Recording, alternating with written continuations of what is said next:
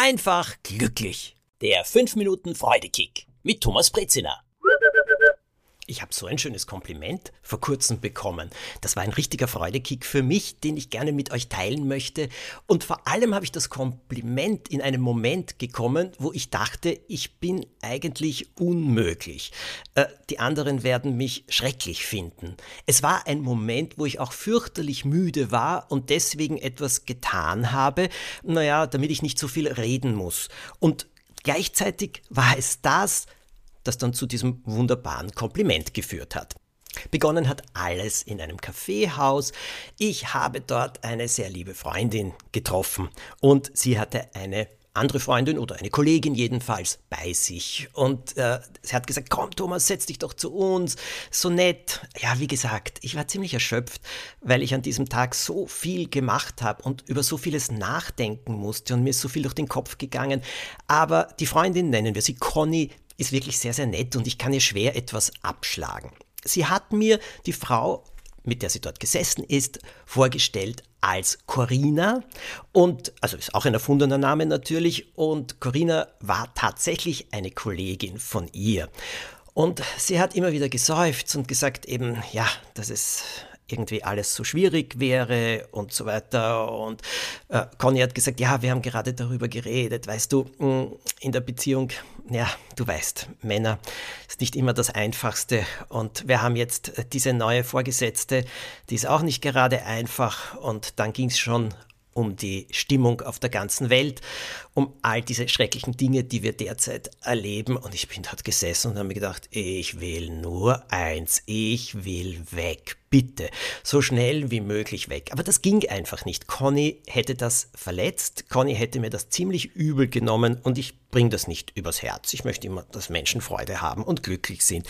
Also bin ich sitzen geblieben und dann habe ich die beiden gefragt, sagt einmal, was macht euch eigentlich Freude? Was begeistert euch? Die beiden haben nachgedacht und haben dann zu erzählen begonnen. Und dann habe ich Corinna gefragt, tut mir sehr leid mit deiner Beziehung, aber was stört dich so an deinem, ich glaube, es war ihr Freund, es war nicht immer ihr Freund, ist ja das Gleiche. Was stört dich an deinem Freund? Und dann hat sie zu erzählen begonnen. Und dann habe ich sie gefragt, hast du schon mal eine Beziehung gehabt, die richtig glücklich war? Ja, das hatte sie und sie hat auch viel darüber erzählt. Und dann habe ich gefragt, warum ist die auseinandergegangen? Die Gründe hat sie mir auch nennen können. Äh, das waren leider Gründe, weil sich das Leben der beiden geteilt hat und sie plötzlich auf zwei verschiedenen Kontinenten gelebt haben und die Fernbeziehung einfach nicht funktioniert hat.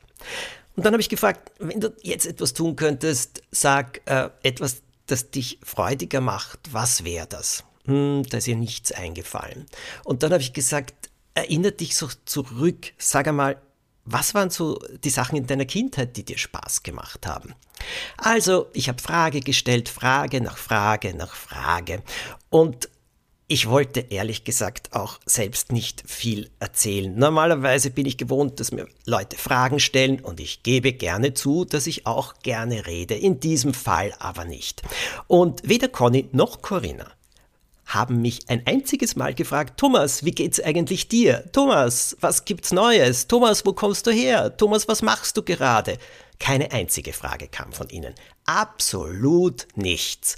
Unter normalen Umständen hätte ich ihnen das fast ein bisschen krumm genommen und mich na, nicht ganz so gut gefühlt, weil ich finde irgendwie, es ist doch schön, am Leben des anderen Anteil zu nehmen. Und ich finde es nicht so gut, wenn Leute nur über sich erzählen, aber gleichzeitig überhaupt kein Interesse an den anderen zeigen.